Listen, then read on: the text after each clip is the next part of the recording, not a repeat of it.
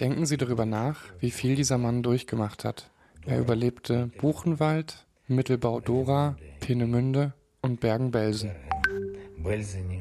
Das hat der ukrainische Präsident Volodymyr Zelensky gesagt zum Tod von Boris Romanchenko. Romanchenko hatte den Holocaust überlebt und sich für Frieden und die Aufarbeitung der NS-Verbrechen engagiert. Im März dieses Jahres wurde er bei russischen Luftangriffen auf die ukrainische Stadt Charkiw getötet. Fast ein halbes Jahr später soll jetzt eine Straße in Leipzig nach ihm benannt werden. Und warum das gar nicht so einfach ist, eine Straße umzubenennen, wie man vielleicht denkt, und mehr zum Leben und Wirken von Boris Romanchenko, das gibt's in dieser Folge Radio für Kopfhörer. Mein Name ist Eva Heidingsatzer. Schön, dass ihr dabei seid. Mephisto 976, Radio für Kopfhörer. Boris Romanchenko soll im Leipziger Stadtbild gewürdigt werden. Dafür gab es einen Antrag der Linken, der jetzt dem Stadtrat vorliegt. Der Vorschlag, die Turmgutstraße im Leipziger Norden soll umbenannt werden, nämlich in Boris Romanchenko Straße. Bevor wir uns aber mit dieser Umbenennung beschäftigen, kommen wir erst nochmal zu ihm selbst. Lukas Stöckel hat Boris Romanchenko porträtiert. Die Nachricht ging um die ganze Welt. Im März dieses Jahres wurde Boris Romanchenko im ukrainischen Kharkiv durch den russischen Angriffskrieg getötet. Der KZ-Überlebende starb im Alter von 96 Jahren. Sein Wohnhaus wurde von einem russischen Geschoss getroffen. Dadurch brannte seine Wohnung aus, in der er tot aufgefunden wurde. Krieg kannte Romanchenko schon vor dem russischen Überfall auf die Ukraine. Bereits in seinem frühen Leben spielt Krieg eine Rolle. Boris Romanchenko ist 16, als Nazi-Deutschland die Sowjetunion überfällt. Auch die Region der heutigen Ukraine wird besetzt und Romanchenko wird nach Dortmund verschleppt. Dort muss er unter Tage Zwangsarbeit ausführen. Nachdem sein Fluchtversuch scheitert, verliert er den Status Zwangsarbeiter. Was dann passiert, weiß Dr. Katja Machetina. Sie lehrt osteuropäische Geschichte an der Uni Bonn. Der wird als Sträfling in, in, ins KZ Buchenwald geschickt also als politischer Häftling und wird dort zur Schwerstarbeit herangezogen, als Arbeitssklave ausgebeutet. Er versucht, dieser Arbeit zu entkommen, indem er seine Papiere fälscht und er kommt nach äh, Pennemünde, wo er an der Baustelle für V2-Raketen arbeitet. Die V2 ist eine Langstreckenrakete. Sie wird am Ende des Zweiten Weltkriegs von Deutschland zur Bombardierung englischer Städte eingesetzt. Als die Arbeit in Peenemünde endet, kommt Romanchenko ins KZ Mittelbau-Dora. Dort wird er wieder zu Schwerstarbeiten gezwungen. Anschließend wird er ins Vernichtungslager Bergen-Belsen deportiert und überlebt die folgenden Todesmärsche. Machotina erklärt, was nach Kriegsende passiert. Boris Romanchenko hat Glück, er wird befreit von äh, amerikanischen und britischen Truppen. Er kann aber nicht gleich nach Hause, er kann nicht zurück in die Ukraine. Er ist 19 und das heißt, er ist wehrdienstpflichtig. In diesem Alter wird er eingezogen in die Rote Armee. Als Opfer von Nazi-Verbrechen und Soldat passt Romanchenko eigentlich ideal zur russischen Erinnerungskultur. Ein russischer Held wird Romanchenko trotzdem nie. Zum einen dient er nur in Friedenszeiten, zum anderen ist seine Häftlingsvergangenheit dafür entscheidend. Das erklärt Machotina noch einmal genauer äh, bekam wenig Aufmerksamkeit äh, in der sowjetischen Zeit wegen dieser Doppelrolle, weil er auch als KZ-Häftling sozusagen an der Seite der Verräter in Anführungszeichen stand. Ich glaube, dass Boris Romanchenko die Scheinheiligkeit der russischen nachsowjetischen Erinnerung doch bewusst war. In den folgenden Jahrzehnten engagiert er sich als Vizepräsident des Internationalen Komitees Buchenwald-Dora. Das Komitee setzt sich für die Aufarbeitung der NS-Verbrechen ein und war an den Auschwitz-Prozessen beteiligt. Welcher Satz bis zu seinem Lebensende für Romanchenko wichtig war, weiß Machotina. Für Romanchenko war wie, wie auch für viele andere Überlebende der Satz nie wieder Krieg äh, zentral. Äh, egal was passiert, Hauptsache es darf nicht zu einem Krieg kommen. Boris Romanchenko setzt sich bis zum Ende seines Lebens für den Frieden ein. Sein Leben war geprägt vom Krieg. Sagt Lukas Stöckel über Boris Romanchenko. Wenn der Antrag der Linken im Stadtrat durchgeht und die Turmgutstraße umbenannt wird, wäre das aber nicht nur ein symbolischer Akt, sondern vor allem auch ein politisches Zeichen. In der Turmgutstraße liegt nämlich auch das russische Generalkonsulat. Mit Straßenumbenennungen kennt sich Dr. Urs Lindner aus. Er ist Philosoph und beschäftigt sich in seiner Arbeit unter anderem mit der kolonialen Vergangenheit von Straßennamen. Mit meiner Kollegin Theresa Zengler hat er sich über die Turmgutstraße unterhalten und ihr zuerst erzählt, warum Straßen überhaupt umbenannt werden. Also man benennt Straßen um, weil die Namensgeber nach den, aus der heutigen Perspektive ähm, ja, inakzeptabel erscheinen.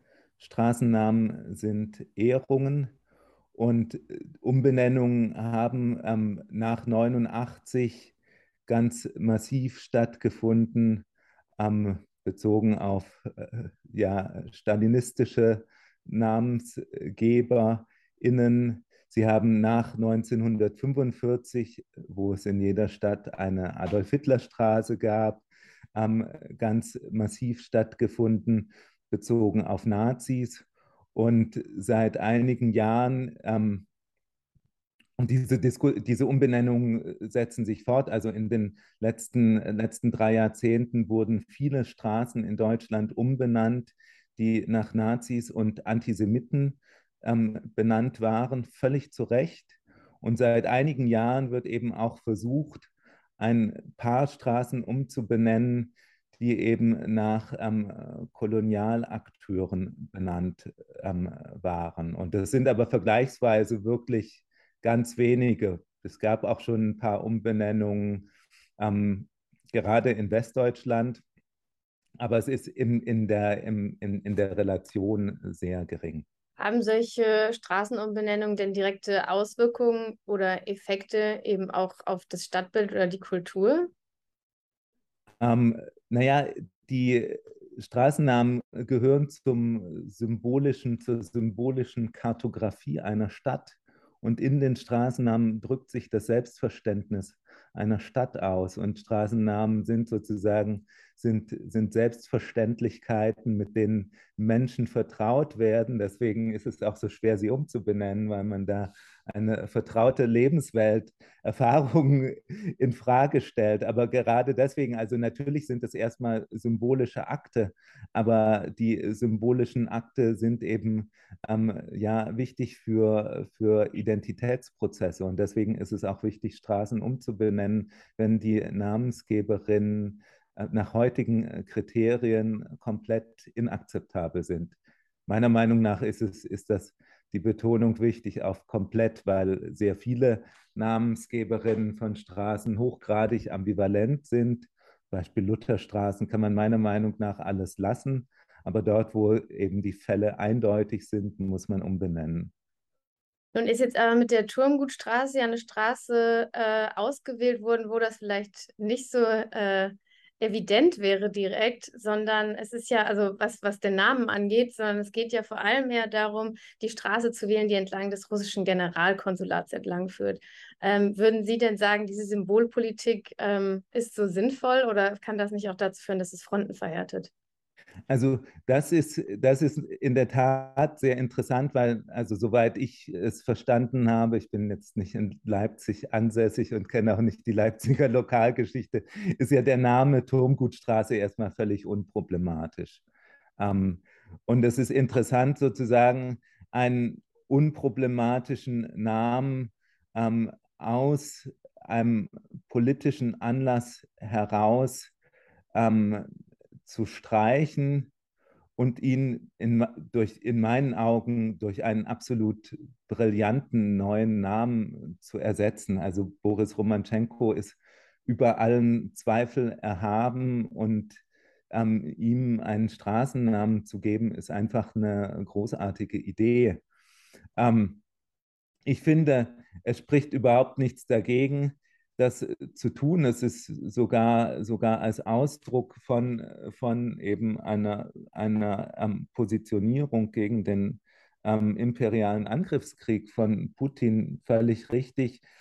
In der Straße habe ich gelesen, leben, gibt es 13 Privatadressen. Deswegen ist auch der Widerstand von Anwohnerinnen wahrscheinlich ähm, überschaubar. Deswegen finde ich es eine super Sache. Ist das oft so, dass bei Straßenumbenennungen besonders die AnwohnerInnen da sich äh, ja da etwas Widerstand gegen hegen? Genau, es sind einerseits die Anwohnerinnen und dann natürlich alle möglichen ähm, rechten Akteure, die meinen, sich als, ähm, als Volkstribunen dann ähm, präsentieren zu können. Ja, also es ist durchaus gar nicht so einfach, da vielleicht auch eine, eine ja, einen gemeinsamen Rahmen zu finden oder eine Lösung, wie jetzt Straßen umbenennen, umbenannt werden sollen oder für wen sich da entschieden wird. Also das ist äh, nicht immer so eindeutig, da einen gemeinsamen Nenner zu finden. Ja, überhaupt nicht. Also es ist, es ist hoch, hoch kontrovers, es ist überall hochkontrovers. Deswegen ist der, der Leipziger Fall ist interessant, weil bisher scheint das ja ziemlich unkontrovers zu sein. Ähm, aber in Leipzig gab es ja auch die, gibt es ja auch, gab es ja auch schon, auch schon Versuche, ähm, Straßen umzubenennen, die dann, die dann letztlich gescheitert sind, wenn ich es richtig sehe. Und deswegen es ist immer, es ist immer hochkontrovers. Urs Lindner war das zur Umbenennung der Turmgutstraße. Eine Sache müssen wir aber noch nachtragen. Einige AnwohnerInnen der Turmgutstraße sind gegen die Umbenennung. Sie seien zu spät und nur über Zeitungen informiert worden und fürchten, dass Traditionen verloren gehen. Und damit sind wir auch schon wieder am Ende der heutigen Folge Radio für Kopfhörer angekommen. Eine neue Folge, die gibt's dann am nächsten Freitag. Wenn ihr in der Zwischenzeit noch mehr von uns sehen wollt, dann schaut doch mal bei Instagram oder Twitter vorbei. Da findet ihr uns unter Mephisto976.